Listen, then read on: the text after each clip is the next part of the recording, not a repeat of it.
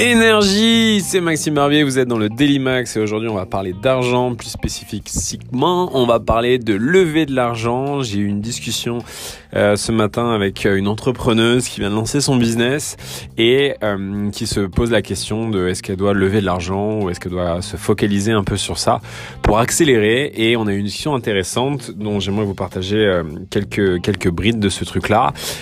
En gros, elle vient de lancer son activité, ça fait quelques mois à peine. Elle a eu la chance d'avoir une rupture conventionnelle, donc elle touche le chauffage, le chômage pendant encore euh, quelques mois et euh, bah elle se cherche encore un peu sur son business.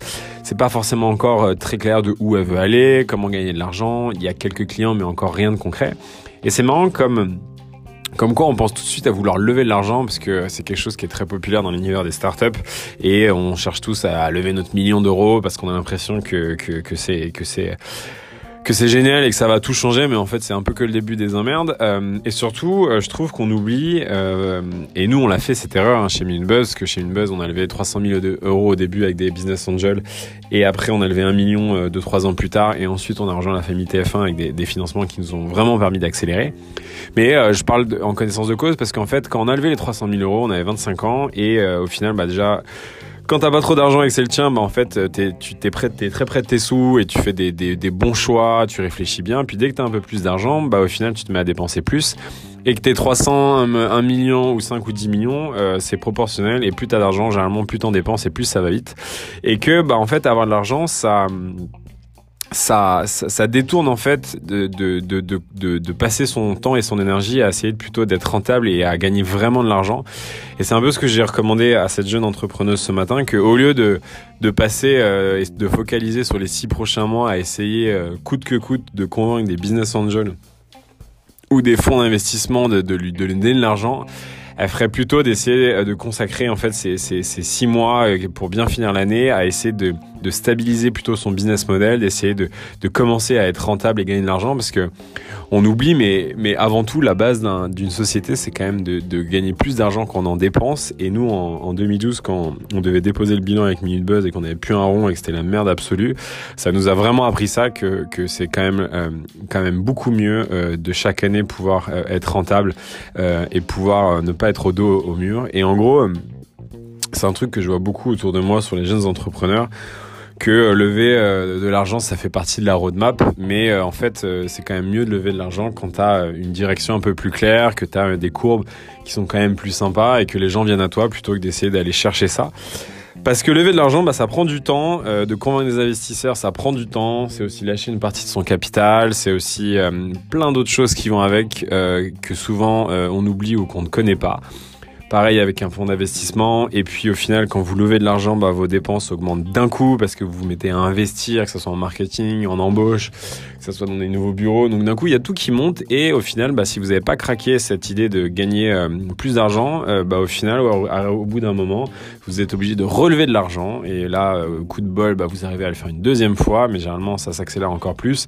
Et si sur la troisième fois, vous n'arrivez pas à trouver des investisseurs, bah, c'est la game over, c'est la fin du jeu et c'est un peu dommage.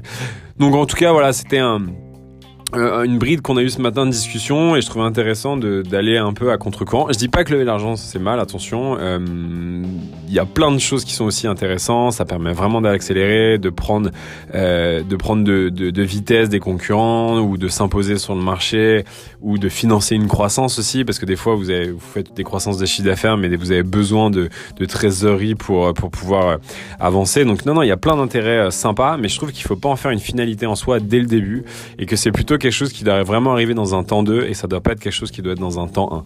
Après voilà, il n'y a pas de, de, règles. Euh, comment dire, c'est pas un truc, une science exacte. Mais ce que je veux dire, c'est que je le vois beaucoup autour de moi ça et je trouve, et je pense que c'était intéressant d'en parler.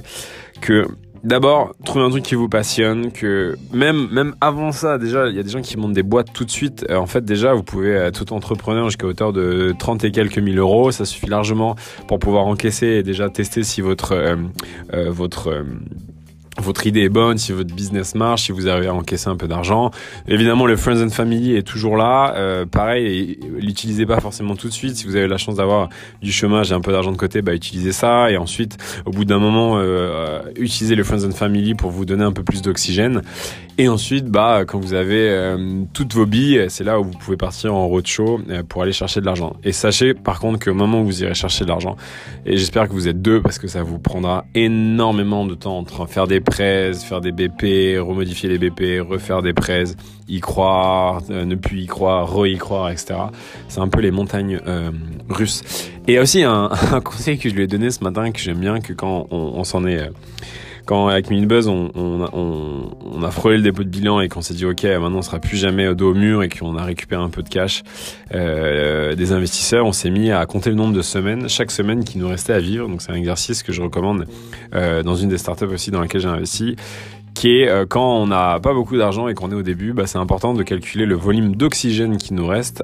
Et le volume d'oxygène, bah, c'est c'est l'argent qui nous reste sur le compte versus les dépenses. Donc en gros, l'idée, c'est une formule assez simple. C'est le compte, euh, l'argent que vous avez sur votre compte euh, le lundi euh, en commençant la semaine, divisé par ce qu'on appelle le burn rate. Donc c'est en gros votre niveau de dépenses hebdomadaire moyen des quatre dernières semaines.